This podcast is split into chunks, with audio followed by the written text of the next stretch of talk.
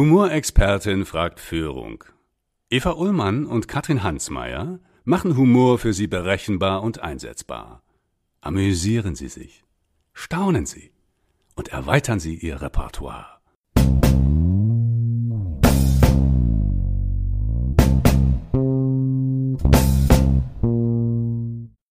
Ja, wenn du im Deutschen sagst, du darfst das nicht, das haben wir, merken wir gerade wieder sehr deutlich, ja. dann sagen Deutsche in erster Satz, okay, dann mache ich das jetzt nicht. Oder es ist weniger Widerstand da. Während wenn du einem Holländer sagst, das, das darfst du nicht, das kannst du nicht, sagt er dir, das wollen wir erst mal sehen.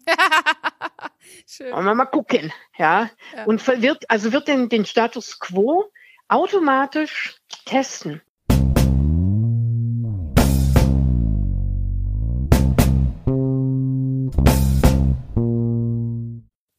Herzlich willkommen zu Humorexpertin fragt Führung.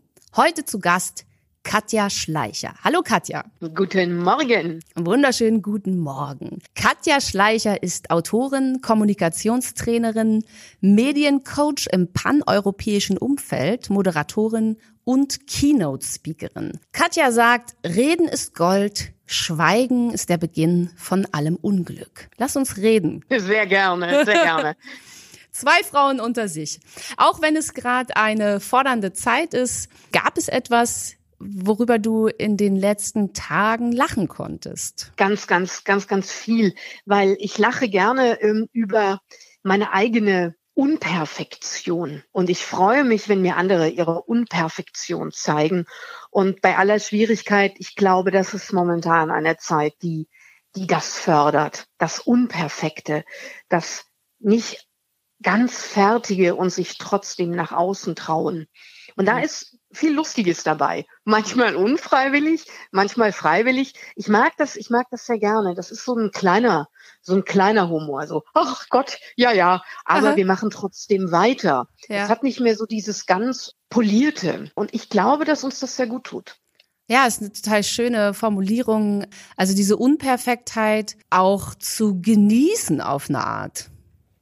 Ja, ja, mal zu sagen, guck mal, ach je, na ja, da war halt links noch irgendwie, keine Ahnung, der Rest von der Katze oder im Videocall. Ja. Oder wir haben nicht alles geschafft. Wenn wir uns da ein bisschen mehr auf die, auf die Schulter klopfen und sagen, es ist doch trotzdem sehr gut gelaufen, weil wir äh, bei den Leuten waren, so gut wir konnten, dann glaube ich, gewinnen wir da alle. Ja. Und sag mal, du, du lebst ja auch, bist viel in Holland unterwegs.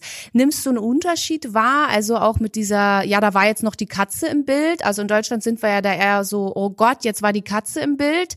Nimmst du Unterschiede wahr? Jetzt nicht mehr ich glaube, die ersten Monate haben das sehr, sehr gut, äh, haben da uns sehr, sehr gut auf ein gemeinsames Niveau gehoben. Ich nenne das ja auch so ein bisschen die Demokratisierung der Kommunikation, weil ja. plötzlich haben wir alle das gleiche, die gleiche Bildschirmgröße auf dem äh, im Videocall. Und äh, dadurch hat sich das angepasst, hat sich angeglichen und nivelliert. Da ist interkulturell, wir sind interkulturell zu einer, zu einer virtuellen Gemeinschaft geworden und Dadurch merkst du diesen Unterschied auch weniger. Schön ist es auch, dass gerade dann, wenn mehrere Leute zusammenkommen, die aus unterschiedlichen Muttersprachen kommen, mhm. ähm, sich auch nicht ganz perfekt ausdrücken können, in dem, in der Sprache, die nun gesprochen wird, ob das nun Englisch mhm. oder Deutsch oder Französisch ist. Und dann entstehen auch wiederum sehr lustige Dinge. Die Chance für Missverständnisse einfach größer ist und du bist Du, du brauchst eine gewisse Durchlässigkeit an der Außenseite, äh, um diese Missverständnisse A zuzulassen. Du musst wissen, ja, die werden passieren. Mhm. Und an der anderen Seite auch zu sagen, ach, wie können wir die denn schnell und günstig und gut für alle auch ausräumen. Das hört sich fast so ein bisschen so an, als würdest du Missverständnisse auch mögen. Ja, sie sind ja, die Missverständnisse geben uns die Gelegenheit nachzufragen, die geben uns die Gelegenheit tiefer zu gehen in, in den Kontakt mit mhm. dem anderen. Die sind die sind auch eine gute Möglichkeit, seine Neugier zu zeigen. Mhm. Wenn, das ist die Grundvoraussetzung dafür, wenn ich bei Missverständnis nicht davon ausgehe, der andere will mir was Böses, mhm. sondern es, es sollte in diesem, ach, hm, da ist etwas Spannendes, was ich gesagt habe oder du, und möglicherweise kann das auch jemand in den falschen Hals bekommen. Mhm. Aber dann nicht gleich negativ zu sein, sondern, hat ja meint das ja ganz böse, sondern zu sagen, huch, äh, das ist jetzt anders angekommen. Okay, wir drehen noch mal eine Schleife mhm. Und äh, ich merke plötzlich, es ist vielleicht nicht richtig übersetzt worden. Äh, oder ich habe selber einen ganz anderen Begriff im Kopf. Und dadurch entstehen ganz, ganz häufig auch wirklich fröhliche und lustige Situationen, auf die man sich dann wieder gemeinsam beziehen kann. Mhm. Hast du so ein äh, Aha-Missverständnis, so wo bei dir so ein Groschen gefallen ist? Oder so ein besonderes, wo du sagst, an dem hast du besonders viel gelernt? Interkulturell da gehe ich jetzt mal von meiner deutschen Seele aus, mhm. äh, immer dann, wenn ich zu ernsthaft werde. Mhm. Werde ich missverstanden. In dem Moment, wo ich selber ähm, locker bleibe, auch für mich, ich, ich sag mir das auch vorher, jetzt entspann dich, die wollen alle dein Bestes. Wenn ich aber von vornherein mich unter Druck setze, auch kommunikativ, du musst jetzt hier die volle Kanne fahren, und das hast du ja oft auch in den Führungsetagen so, mhm. ich muss jetzt performen und sich da zurückzunehmen und zu sagen, ach, lass doch alle uns gemeinsam in Bewegung kommen, mhm. inklusive mir. Ich bin Teil des Ganzen und die anderen auch. Mhm. Dann ist das, dann ist das leichter. Mir geht's ja natürlich auch. Du hast viel Erfahrung mit Führungskräften. Du hast gerade schon von Führungsetagen gesprochen. Ja. Was hat Humor damit zu tun, dass wir vielleicht auch bei Missverständnissen locker, lockerer sind oder wie du sagst, uns selbst auch gar nicht immer so ernst nehmen? Für mich ist es eines der, der wichtigsten kommunikativen Tools, mhm. aber auch eines der schwersten. Weil wir Humor ja so unterschiedlich definieren. In den unterschiedlichen Kulturen schauen wir in den britischen Humor, in diesen leichten, in diesen hintergründigen, der ganz selten aber verletzend ist. Ja der aber auch natürlich nur zur Hälfte richtig verstanden wird. Mhm. Bei den Deutschen ist Humor was, wir lachen super gerne, aber du musst es vorher draufschreiben. Du musst, ne, du musst draufschreiben, jetzt ist Comedy und dann schalten wir Comedy ein und dann finden wir das super. Mhm. Also Humor auf Ansage. Wenn ich in andere Kulturen gucke, in, in, äh, in Frankreich zum Beispiel, der französische Humor, der ist extrem scharfsinnig. Mhm. Also da hast du immer, muss es immer irgendwas mit schlau zu tun haben. Mhm. Ja, so doofe Witze gibt's da gar nicht. Mhm. Und in, in, in den Niederlanden ist fast immer Humor. Ja, da ist, da ist das gesamte Zusammenleben darauf aufgebaut, dass man alles hm, nicht ganz so ernst nehmen kann. Und der richtige, der Comedy-Humor ist dann dagegen sehr, sehr direkt und hart und mhm. da schreckt man manchmal zurück. Ich glaube, die Schwierigkeit liegt daran, dass wir Humor zu wenig lernen mhm. und dass wir dadurch auch Probleme bekommen, äh, wenn wir als Führungskraft arbeiten, als Chef, dass wir das als Tool gerne links liegen lassen und mhm. sagen, ja, mh, hm, ich, ich mache lieber noch eine, eine Excel-Tabelle auf und was mhm. strategisch ist, anstatt ja, ja, lieber noch eine, lieber noch eine Folie, ja. so, anstatt zu sagen, okay, tun wir doch mal so, als ob das alles, was wir hier machen, eine, eine, eine große eine große Comedy wäre, eine, eine, eine große lustige Talkshow. Mhm. Format ändern. Lass mich den Satz noch mhm, äh, gerne. Format ändern zum Humor. Äh, ich glaube, dass das wahnsinnig viel Energie kostet für viele Führungskräfte, weil schlicht und ergreifend da war nirgendwo und nie Raum und Platz, um das, um das mal zu üben, ja. um das als selbstverständlich einzubauen. Ja. Mein Grundsatz, ne, ich gebe ja nun viele Humorseminare, diese Grundhaltung im Humor ist eben zum einen ja auch, bleib locker, wenn was schief geht. Das ist genau das, was du sagst, auch bei Missverständnissen, mich selbst im richtigen Moment auch nicht zu ernst zu nehmen. Und vor allen Dingen hat Humor für mich auch ganz viel eben mit Neugierde zu tun und zu sagen, so wie ich neugierig auf ein Missverständnis gucke, vielleicht sogar sage, hurra, ein Missverständnis, ist es eine Chance, in Kontakt zu kommen, was über mein Gegenüber und die Unterschiedlichkeit rauszufinden. Das ist ja schon humorvoll. Also zu sagen, ja, da hat jemand eine ganz andere Idee als ich und sich jetzt nicht zu streiten, sondern zu sagen, Mensch, cool, dass du einen völlig anderen Plan hast. Jetzt bin ich mal neugierig, wie du mir den vorstellst.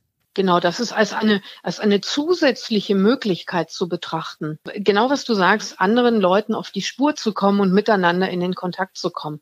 Humor passiert ja immer so an der, an der, das ist diese Durchlässigkeit an der Außenseite der Kommunikation, mhm. dass ich davon ausgehe, dass auch das, was ich sage, missverstanden werden kann. Mhm. Ja, das ist möglicherweise fassen die das ganz anders auf und dann auch mal selber drüber zu lachen, sagen, huch, das hat jetzt aber lustig geklungen, wenn ich es so ausspreche. In meinem Kopf klang es noch ganz normal.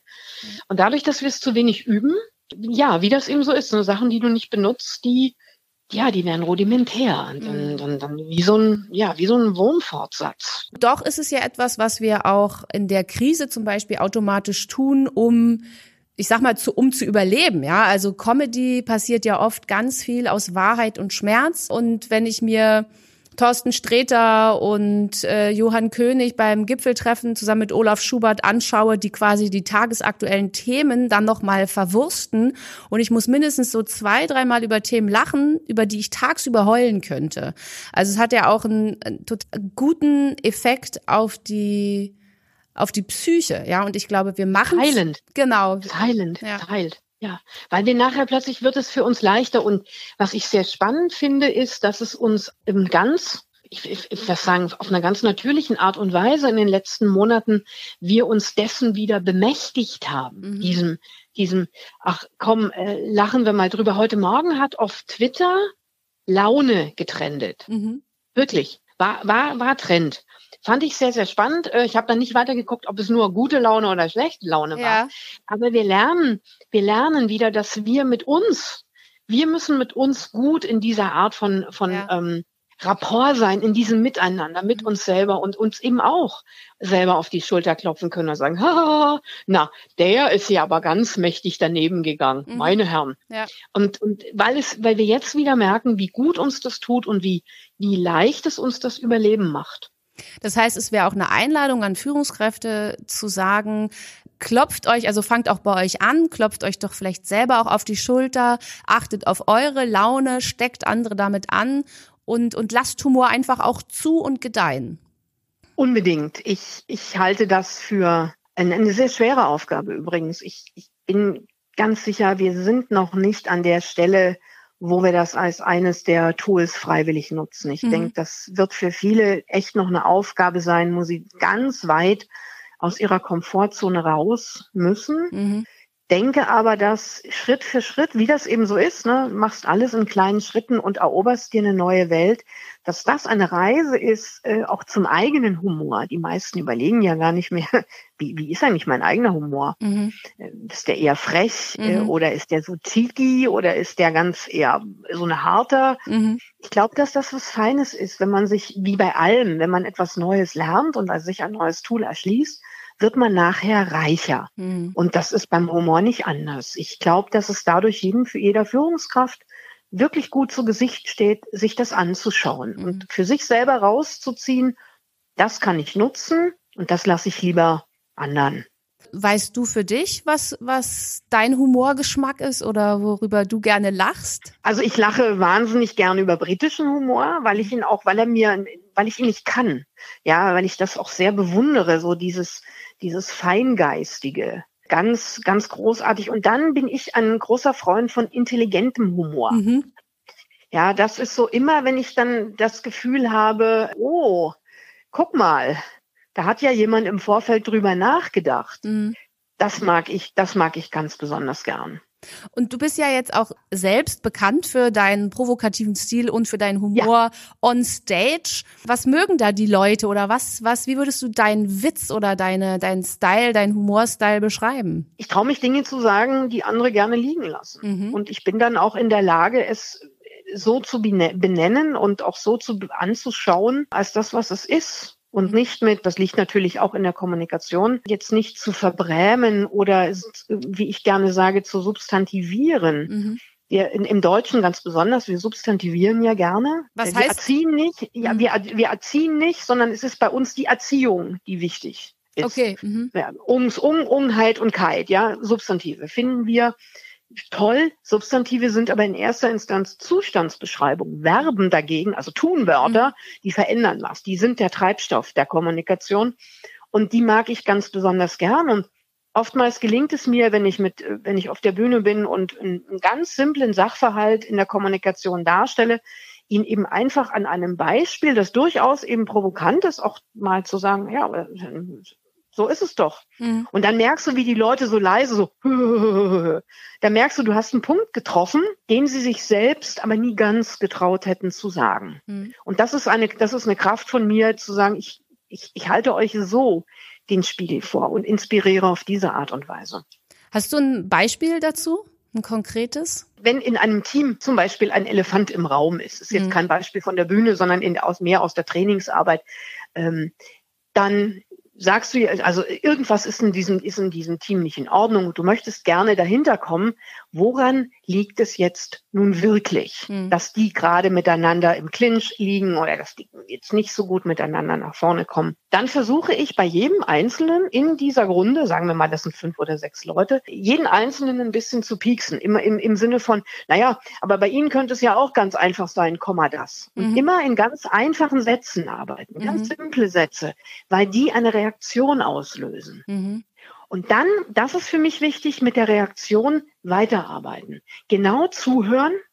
Ist der, ist der beleidigt? Welche Worte verwendet der oder die Person? Ganz egal. Und das aufnehmen. Also in, aus diesem aktiven Zuhören durchaus dann Kraft schöpfen für die gesamte Gruppe. Da habe ich gute Erfahrungen gemacht. Und das ist immer auch sehr, sehr lustig, weil die, weil die Leute eben den Spiegel vorgehalten mhm. bekommen.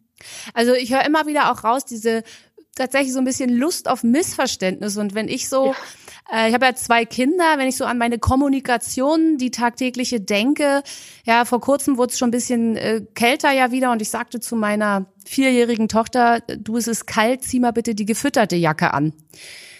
So, die guckte mich mit großen Augen an und sagte, Mama, wie füttert man eine Jacke? Ja, genau. Richtig. Und ich musste so lachen und ich glaube, auch wenn viele Missverständnisse erstmal unangenehm wirken, steckt hinter ganz vielen auch eine Komik, wenn ich eben sage, okay, das ist wirklich ein Perspektivwechsel, ja. Und das Bild, das wir dann abspeichern, wird so wundervoll. Ich gehe noch mal zu der gefütterten Jacke mit deiner Tochter, mhm. weil wir sind ja, wir halten uns ja besser warm, wenn wir gut angefüttert sind, mhm. auch als Menschen. Also, wenn eine Jacke gefüttert ist, ist mhm. das gar nicht so schlecht. Die Jacke hat ja. gut gegessen. die, die, siehst du? Und, und selbst die Humorexpertin muss lachen. Das ist doch toll, das ne? Die Jacke schrecklich, hat, wenn ich nicht mehr lachen würde. ja, genau. Die Jacke hat, die Jacke hat also gut gegessen man kann es genauso auch auslegen. Ja, sie ist nicht nur mit Material gefüttert, sondern nee, für die Kinder, die Jacke hat gut gegessen und deshalb wird sie mich jetzt äh, vor der Kälte draußen schützen. Ja. Und dadurch haben wir alle für uns selber was gelernt. Äh, wir haben es vor allem, das halte ich für sehr, sehr wichtig, wir haben es gut in, unseren, in unserem System, im Kopf und im Herz auch gut geankert, mhm. weil sonst vergessen wir es ja bekanntlicherweise sehr viel schneller. Und dann sind wir wiederum in der Lage, es zu nutzen. Und mhm. ich, ich halte ja in der Kommunikation nur etwas für sinnvoll, wenn es sich so verankert hat, dass ich es immer wieder mhm. in neuer Form und Weise nutzen kann. Sonst, mhm. ja, bleibt es ja alles Kunst um der Kunst willen ja auch diesen, diesen Satz, dass du, dass es äh, ins Herz gehen muss, sowas in die Richtung. Äh, ich sage, dass der, der, dass das Herz dem Kopf die richtigen Worte in den Mund legt. Ja, genau. Ja, das ist der entscheidende Punkt und äh, im, mit oder ohne Humor. Es braucht, das ist äh, der, der wichtige Punkt hier, es braucht immer eine sogenannte emotionale Ankerung. Wenn die, wenn du kein Gefühl an das, was du sagst, ähm, verbunden hast, wird es immer schwierig. Und ich bleibe wiederum bei dem Beispiel von der gefütterten Jacke für deine Tochter.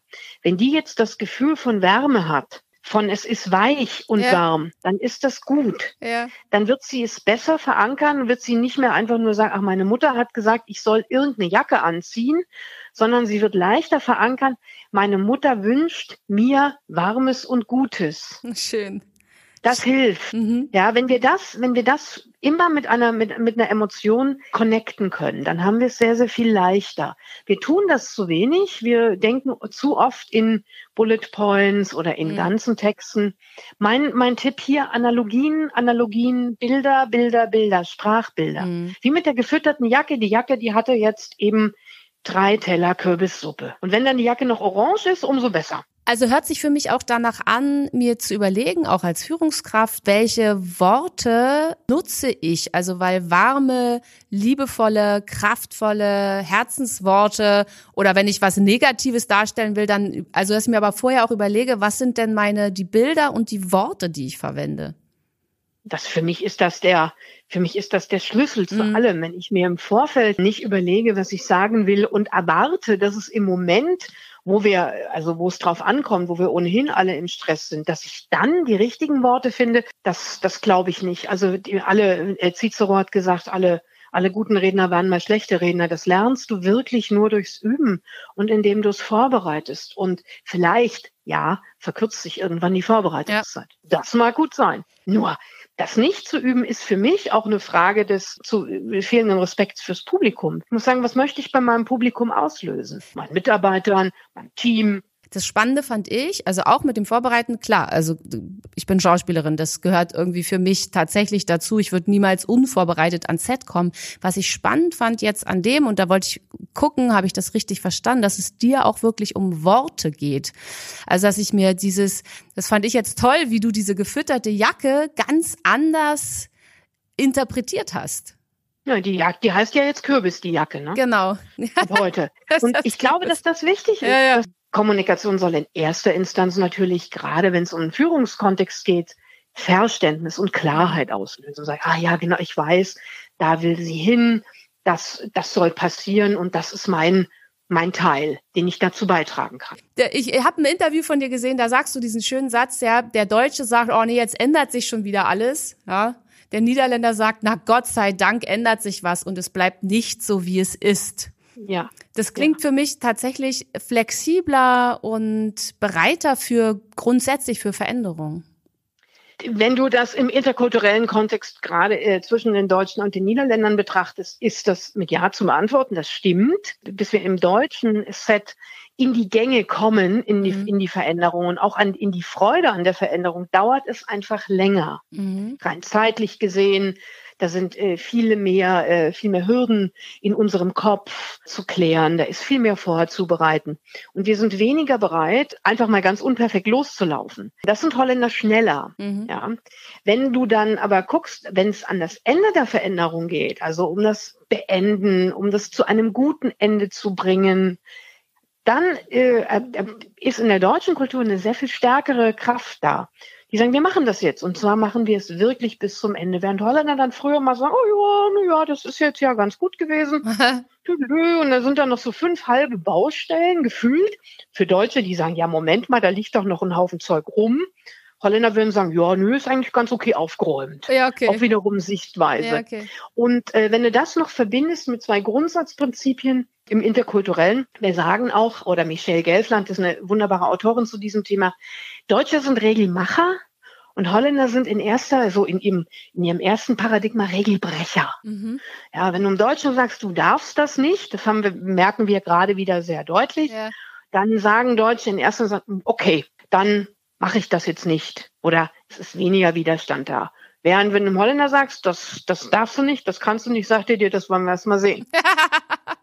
Schön. Wollen wir mal gucken, ja. ja. Und wird, also wird den, den Status quo automatisch testen. Ja. In, in, in Deutschland, wenn du dich als, als Chef vorstellst, ich bin jetzt hier der neue, weiß ich nicht, Abteilungsleiter oder, oder ich bin dein, ich bin dein Manager, dann wird das und in, in einem deutschen Team oftmals hingenommen, so unter dem Motto, naja, Kraft deines Amtes mhm. darfst du uns sagen, wie es geht. Und dann ist das auch erstmal eine Weile so. Da muss schon was passieren, dass man sagt, oh, eigentlich möchten wir es ganz anders haben. In Holland ist das anders. Da wirst du als Chef jeden Tag anders gefordert. Du musst jeden Tag beweisen, dass du als Chef das des Chefseins würdig bist. Mhm da ist diese Augenhöhe zum Mitarbeiter ein Stückchen näher. Du sagst ja auch, younger people teach older people. Also es ist eigentlich veraltet, dieses, die erfahrenen Hasen haben die Weisheit mit Löffeln gefressen. Ja. Hm. Das ist das, das, das Prinzip dahinter ist ja nicht von mir.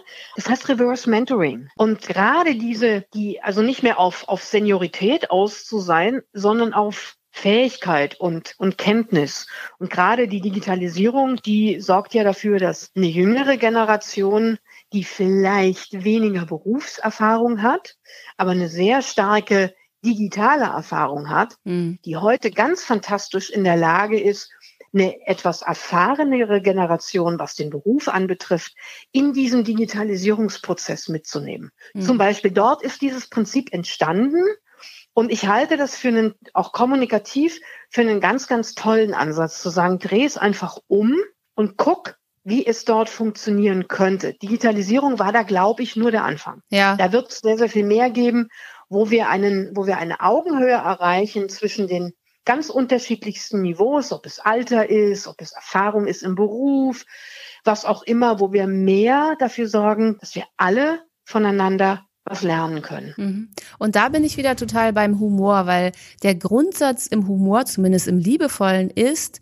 ich begegne dir auf Augenhöhe Und ich definiere Störungen auch nicht als was Negatives, sondern etwas, wo ich was draus mache. Ja, zum Beispiel, ich stehe in der Kasse beim Supermarkt und von hinten werde ich zum dritten Mal irgendwie mit der mit dem Einkaufswagen angefahren, anstatt mich jetzt umzudrehen und den anzupflaumen. Könnte ich auch sagen, Mensch, danke, ja, Sie haben gerade die Blockade in meinem Iliosakralgelenk gelöst. Vielleicht können Sie noch mal ein bisschen zarter. Oder danke für den Anschubs. Ich brauchte heute noch einen kleinen Motivationsschub.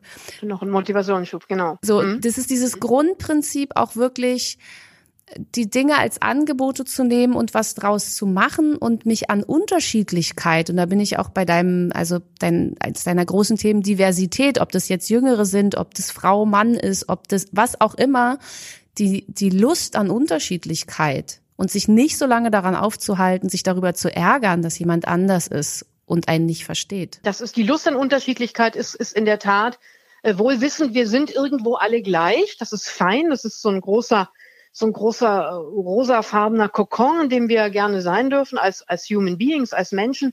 Aber innerhalb dessen ist doch die Unterschiedlichkeit das, das Wunder. Ja, und die Bereicherung. Also stell dir vor, ich würde nur auf Leute treffen, die über Kommunikation so denken würden wie ich mhm. äh, oder über Humor. Ja, dann hätten wir immer nur die gleichen Comedians im Fernsehen. Das will ja auch keiner. Na, und wie ermutigst du, also weil du, du bist ja da tatsächlich in Unternehmen unterwegs und mit Vorträgen, wenn Firmen fusionieren im interkulturellen Bereich, wie, wie schaffst du das den Leuten, denen darauf Lust zu machen? Indem ich jeden einzelnen von ihnen erstmal ins Reden darüber bringe, was ihm ganz besonders nah am Herzen ist. Mhm. Das dauert manchmal einen Moment, weil oft schätzen sich Leute gering und denken, ach, ich darf das jetzt nicht sagen oder das ist jetzt gar nicht wichtig. Und wenn wir dann sowas, das gilt, übrigens auch fürs Interview, wenn du dann so die, die Essenz, den Diamanten mhm. rausarbeitest und sagst, schau mal, das ist eigentlich, was mich zum Strahlen bringt mhm. oder Lachen macht. Und das kann ich dir anbieten. Dinge, die in einem drin sind, so nach außen bringen, dass der andere auch zugreifen kann und mhm. möchte. Das ist für mich so eine wunderbare Arbeit, wo du wirklich das Beste aus jedem ausgräbst und rausholst. Und dann liegt das alles auf dem Tisch, mhm. gefühlt mit Worten oder Bildern. Und dann kann jeder zugreifen und sagen, ah ja, das finde ich toll. Mhm. Und davon habe ich ja noch gar nichts gehört. Das ist ja spannend. Oder auch zu sagen, oh Gott, nee, Hilfe, Hilfe, das nicht. Das ist vollkommen in Ordnung. Man darf Nein sagen zu Dingen. Ja, man muss nicht alles äh, im Team, muss man nicht alles toll finden.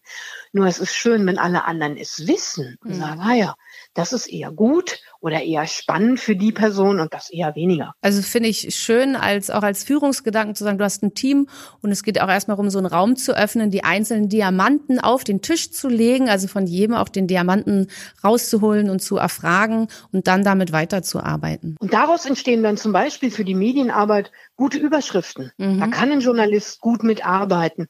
Da entstehen spannende Präsentationen draus, mhm. weil ich in dem Moment, wo ich so einen Diamanten für mich selber auch habe, zu den Themen, mit denen ich den ganzen Tag arbeite, ja, dann, dann bin ich auch begeisternd mhm. in der Lage, darüber zu reden. Und das ist doch was Wunderschönes, weil daraus entsteht die viel gerühmte und oft missverstandene Authentizität. Genau, du sagst ja auch, wenn jemand keine Story hat, kann er auch keine Story erzählen. Genau. Hast ja. du hast du so ein, also wenn ich jetzt nicht, also natürlich würde man sagen, geht zum Coaching zu Katja Schleicher, aber wenn ich jetzt so, was wäre für mich der erste Schritt, meine eigene Story zu entdecken? Da gibt es fünf einfache Schritte, die du machen kannst. Die sind wirklich, die sind wirklich hilfreich. Schau, in fünf Aspekte. Schau in deine Herkunft. Das zweite ist, schau in deine Identität, also das, was du jetzt gerade bist. Mhm. Das dritte, schau in deine Werte, also das, was dir wichtig ist. Das vierte ist der sogenannte Bereich Vision, im Sinne von da, wo möchtest du hin?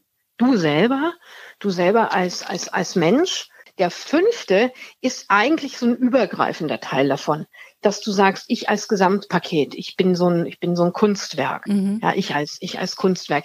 Mit der ähm, Herkunft anzufangen ist leicht, weil jeder hat eine Geschichte darüber zu erzählen, woher er kommt, aus welchem Kontext.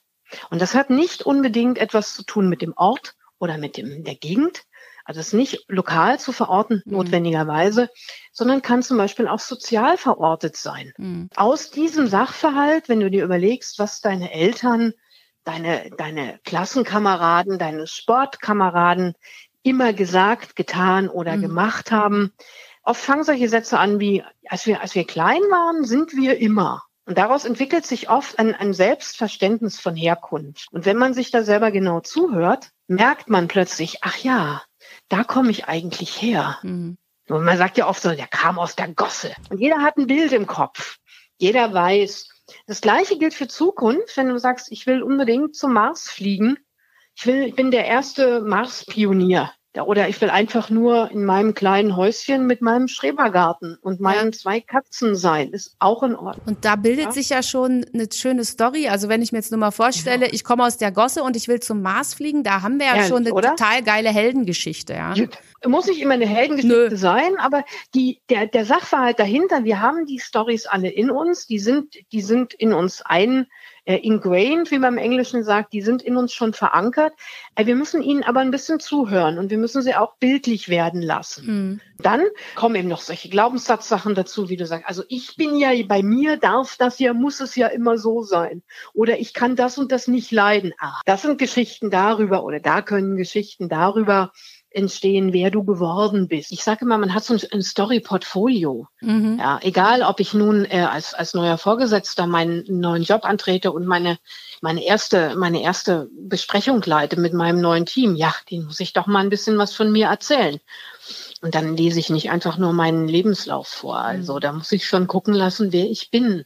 Und dann wollen die natürlich auch wissen, wo will denn der Chef mit uns hin? Mhm. Und dann ist es auch nicht nur das, was das Unternehmen als drei oder zwei oder fünf Jahre Plan vor, äh, vorgibt, sondern dann ist das auch, wie füllt diese Person denn dieses strategische Teil mit einer eigenen persönlichen Vision. Ja. Mhm. Du bist ja auch viel in Frauennetzwerken unterwegs. Ja, ja ich beobachte das ja immer ganz begeistert. Mhm. Und du sprichst von weiblichen und von männlichen Kommunikations Mustern. Gib mir mal ein Beispiel, mhm. was du damit meinst. Ja, ein, ein typisch ähm, feminines Mo äh, Kommunikationsmuster ist das Wir und ein stärker maskulines Kommunikationsmuster ist das Ich. Aha. Äh, wichtig ist vielleicht äh, von Anfang an zu, zu wissen, dass das nichts mit Männern oder Frauen zu tun hat. Ja. Wir haben beide Muster in uns. Psychologe Jung spricht von Animus und Anima. Wir haben das beides. In unserer, in unserer Sozialisierung wird eines dieser Muster oft stärker ausgeprägt und führt dazu, dass wir erfolgreich sind. Keine Ahnung, die kleine Prinzessin, die bei Papa immer weint, das ist eine wunderbare Strategie. Die kriegt alles, was sie will. Kann sein, dass diese Prinzessin dann erst 30 Jahre später, wenn sie äh, die Einkaufsleiterin ist und ein Team zu äh, führen hat, mhm. dass sie dann nicht mehr sich hinstellen kann und weinen und dann sich andere kommunikative Muster erschließen muss, mhm. wo Beispielsweise eben, ich bleibe nochmal bei dem Wir und bei dem Ich, äh, weibliches Ich. Wir denken oft in, in, in, in dem Feminin, ach, wir müssen erst alle mit einbeziehen. Und ganz oft reicht es aber, wenn ich in der Lage bin, ganz klar, ganz deutlich zu sagen, ich entscheide, wir machen das jetzt so. Das ist ein stärker maskulines Muster. Nochmal, das hat nichts mit Männern und Frauen zu tun. Brauche, vor allem in der Führungskompetenz, brauche ich beide Muster. Beide sind wichtig. Mhm. Ich und wir. Ich muss genau wissen, wann setze ich das Ich ein und wann setze ich das Wir ein. Das ist, das ist der, das typisch äh, maskuline Muster ist die gerade, mhm. kürzester Weg von A nach B. Femininer Ansatz eher der Kreis, rundrum, einmal 360 Grad. Mhm. Und wenn ich das jetzt übertrage auf eine, auf eine normale Arbeitssituation in, in der Kommunikation, ich kann also beispielsweise ein Brainstorming-Meeting, da kann ich zwar morgens reingehen und sagen, so, alle jetzt mal kreativ sein und zwar plötzlich. Das kann ich machen. Ich werde nur sehr schnell merken, dass mit diesem kommunikativen Muster ich nichts erreiche. Wenn ich im Gegensatz aber dazu das feminine Muster anwende und sage, okay Leute, es ist am Montagmorgen und, und äh, wir gehen mal in kurzentrischen Kreisen hier durch den Raum und gucken erstmal, was mit uns alles heute gerade los ist, bevor wir überhaupt uns ganz langsam dem Thema annähern und so der Kreativität auch den Raum geben zu mhm. entstehen.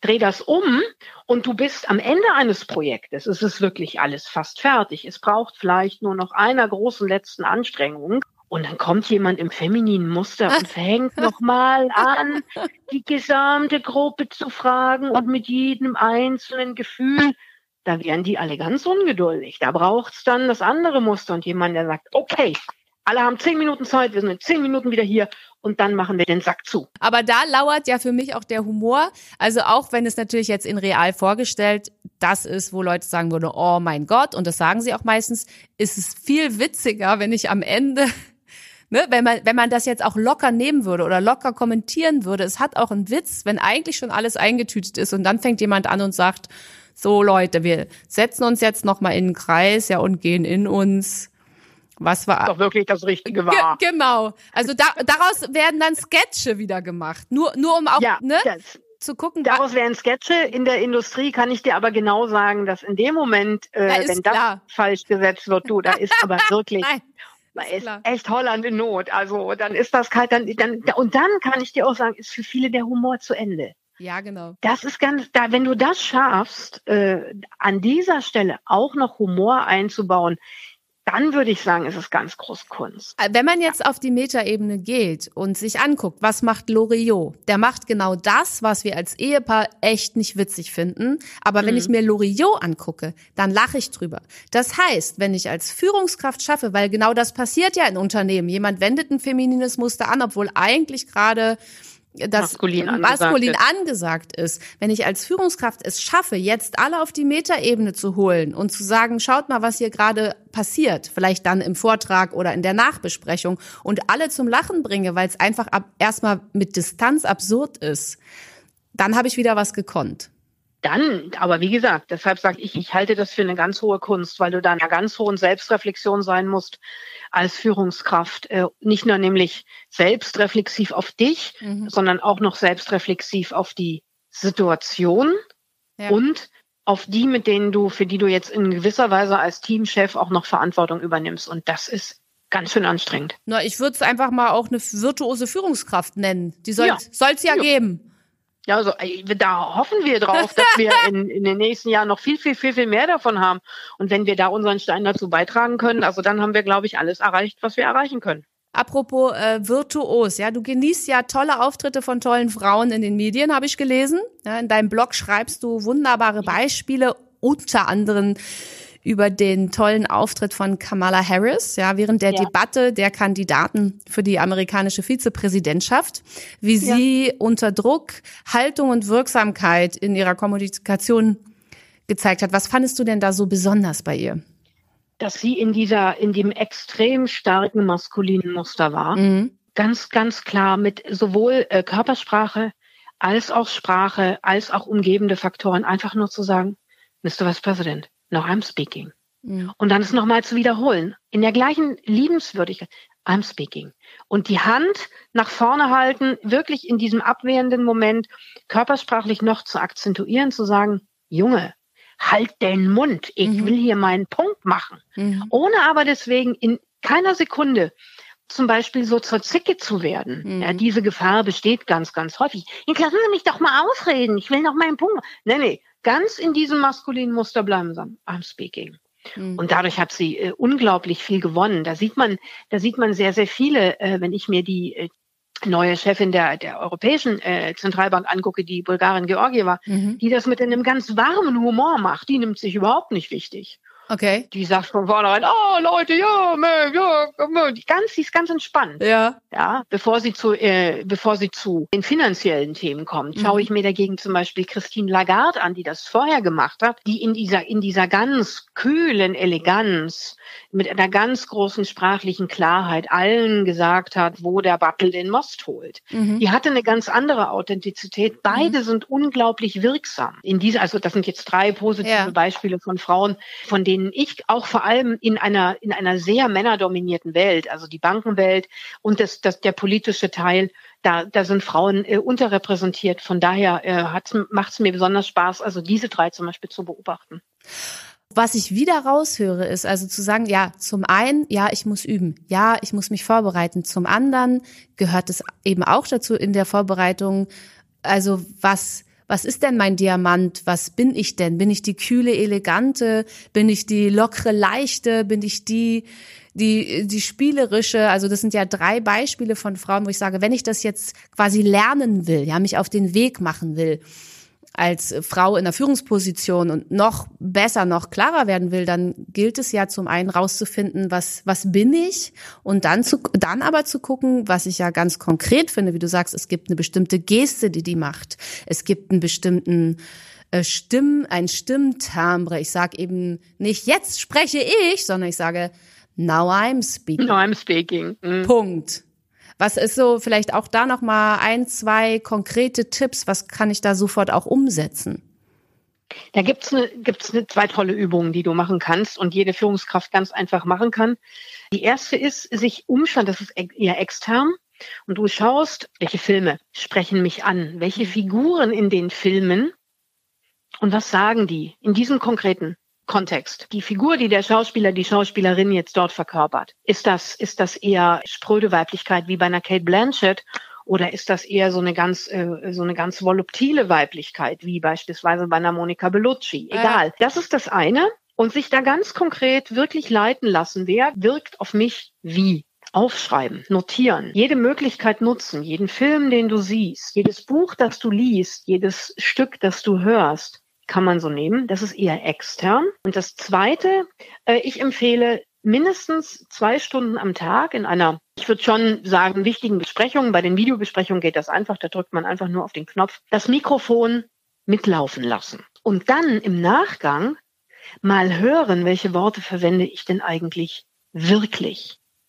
Was ist meine Satzkonstruktion? Wie, wie spreche ich? Weil wir uns ja sehr, sehr gerne in, in, die Tasche lügen und dann sagen, ja, nee, das mache ich ja doch aber so. Und dann kommt jemand mit dem, mit dem Text und sagt, das ist hier ganz anders. Und dann das wiederum als die zweite Quelle zu benutzen und zu sagen, aha, guck, das sind also die 100 Worte, die ich am Tag am meisten verwende. Jetzt ist es wichtig, dass man das öfter macht, weil oftmals verwendet man an einem Tag ein bestimmtes Wort besonders häufig, was gerade zum Thema passt. Also sich da nicht ins Boxhorn jagen lassen, sondern das mal so über eine Woche oder zwei oder drei mal verteilen und dann wirklich zurückhören. Was habe ich eigentlich gesagt? Und ganz ehrlich mit sich selber sein. Und daraus entwickelt sich der zweite Teil, der eher innen ist. Und die beiden zusammengenommen, hm. dann stelle ich immer die Frage, wer wäre denn deine, deine Person in einem Film oder in einem ja. Buch oder auf einer Bühne. Hm, schön. Ja. ja, das, das macht es dann wiederum plastisch. Mhm. Nur es braucht auch hier erstmal Vorbereitungsarbeit. Ja, Nochmal, klar. ich muss mich nach außen orientieren. Buch, Bild, äh, Malerei, da kann alles dabei sein, was uns inspiriert. Und das Zweite ist dann, kann auch umgedreht passieren, dass man sagt, ich fange innen an und schreibe mir mal wirklich ganz, ganz genau auf, was ich so gesagt habe oder ich nehme es auf. Und daraus dann aus beiden Teilen, dem Innen und dem Außen, zu schauen, wo, wo entwickelt sich mein Diamant. Das ist eine so eine Übung, die man, zwei, die man machen kann. Toll, kriege ich gleich Lust loszulegen. Was war denn von dir so ein Kamala-Moment?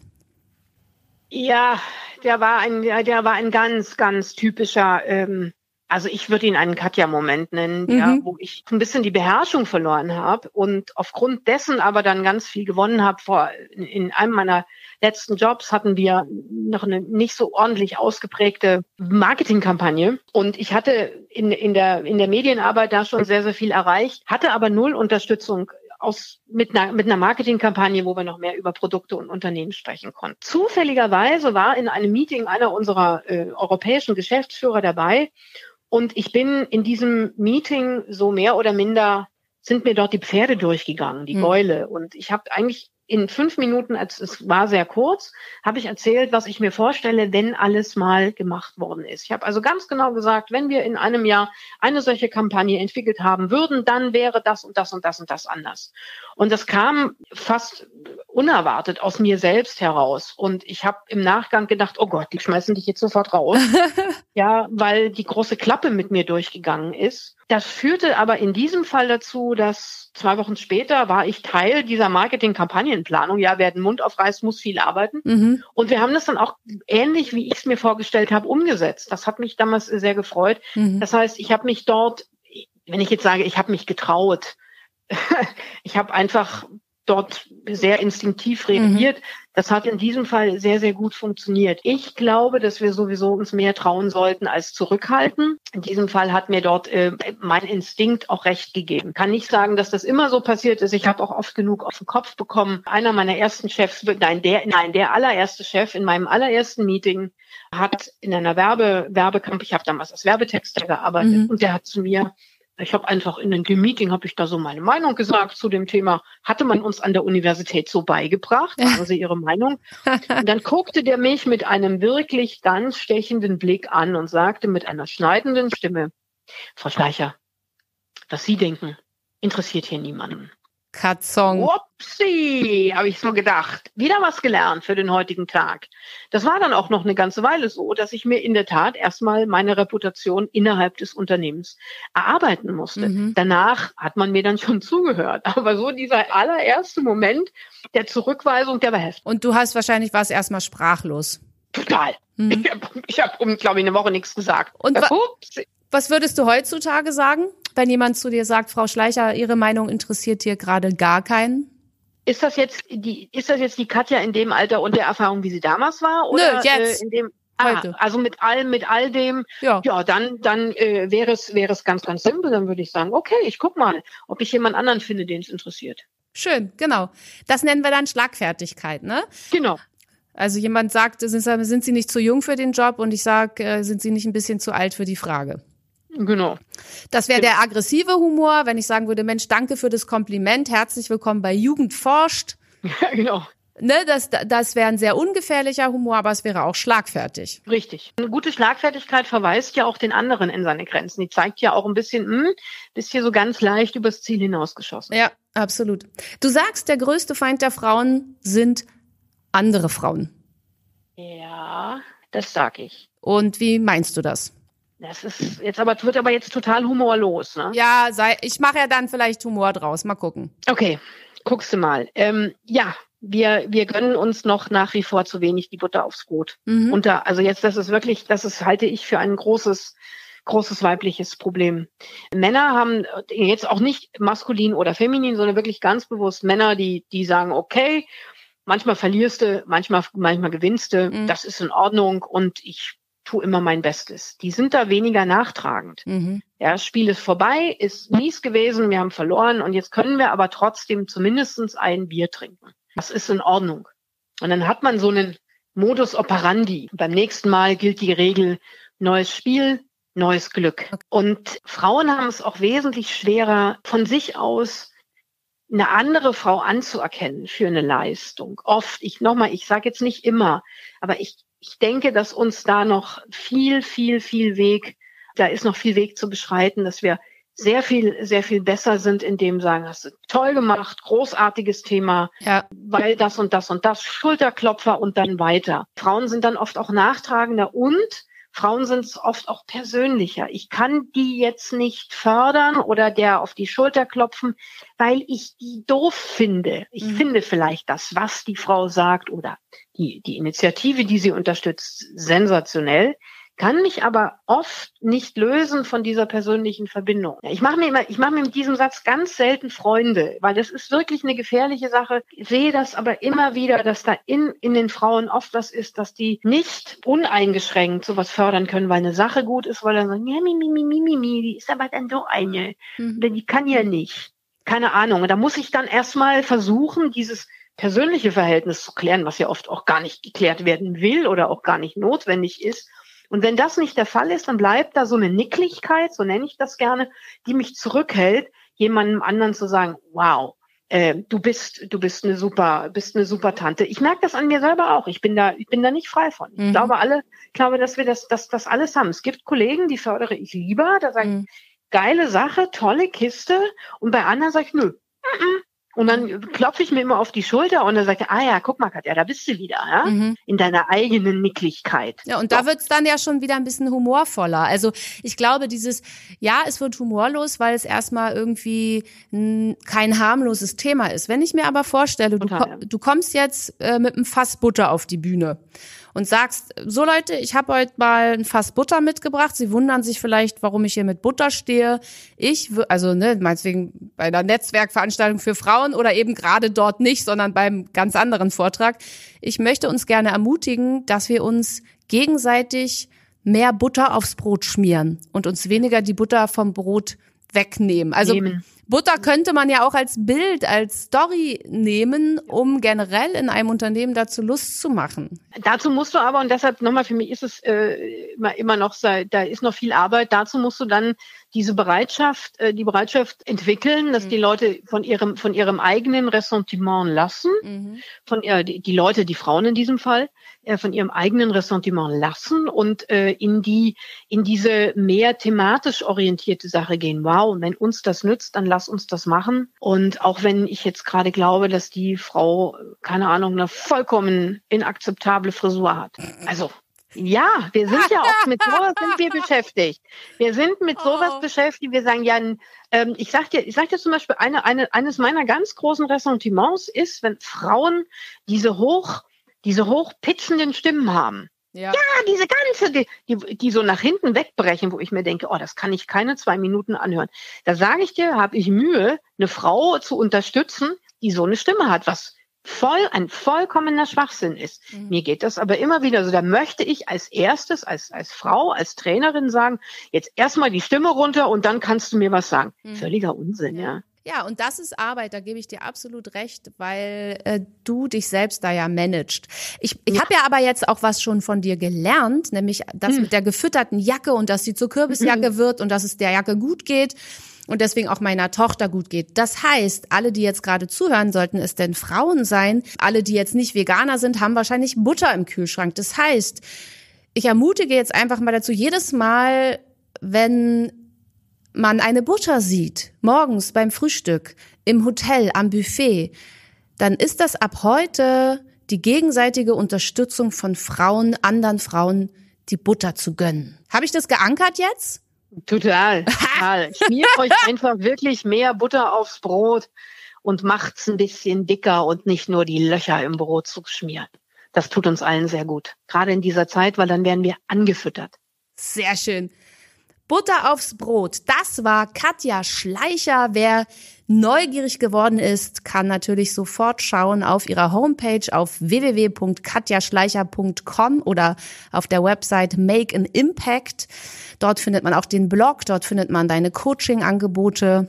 Man kann dich buchen als Speakerin bei Team Karin Burger ich ermutige, äh, da mehr drauf zu gucken. Ich habe äh, nicht nur in dem Gespräch, sondern tatsächlich auch im Verfolgen von deinen Social-Media-Aktivitäten schon total viel mitgenommen, was so weibliche, auch die Vernetzung, äh, Frauennetzwerke angeht. Gibt es ein Buch, wenn man vertiefen will? Äh, wie, wie kann ich, gibt es ein Buch, ein spezielles Coaching, was du empfiehlst? Ich sage euch ein Buch, das von mir nein, nein, ich nein, ich empfehle meine eigenen Sachen immer nur, das lasse ich gerne andere. Dann mache ich das. Ähm, Genau, hast du schon. Und ich möchte euch aber ein anderes Buch empfehlen, von dem ich wirklich glaube, dass es uns allen hilft. Und zwar ist das ein Buch für alle die, denen es, die nicht zu schüchtern sind, sondern ein Buch für die, für alle Frauen, die zu laut sind und denen man hundertmal gesagt hat, du musst leiser sein.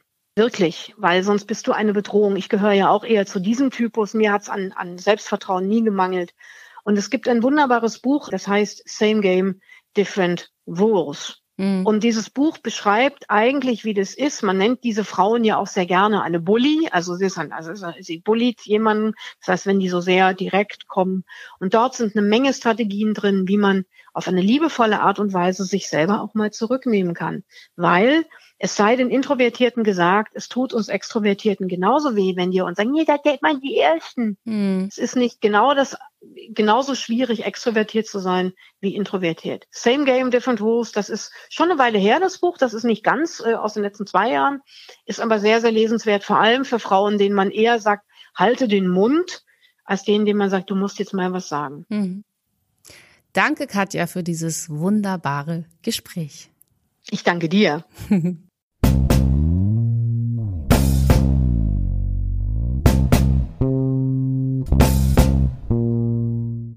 Humorexpertin fragt Führung.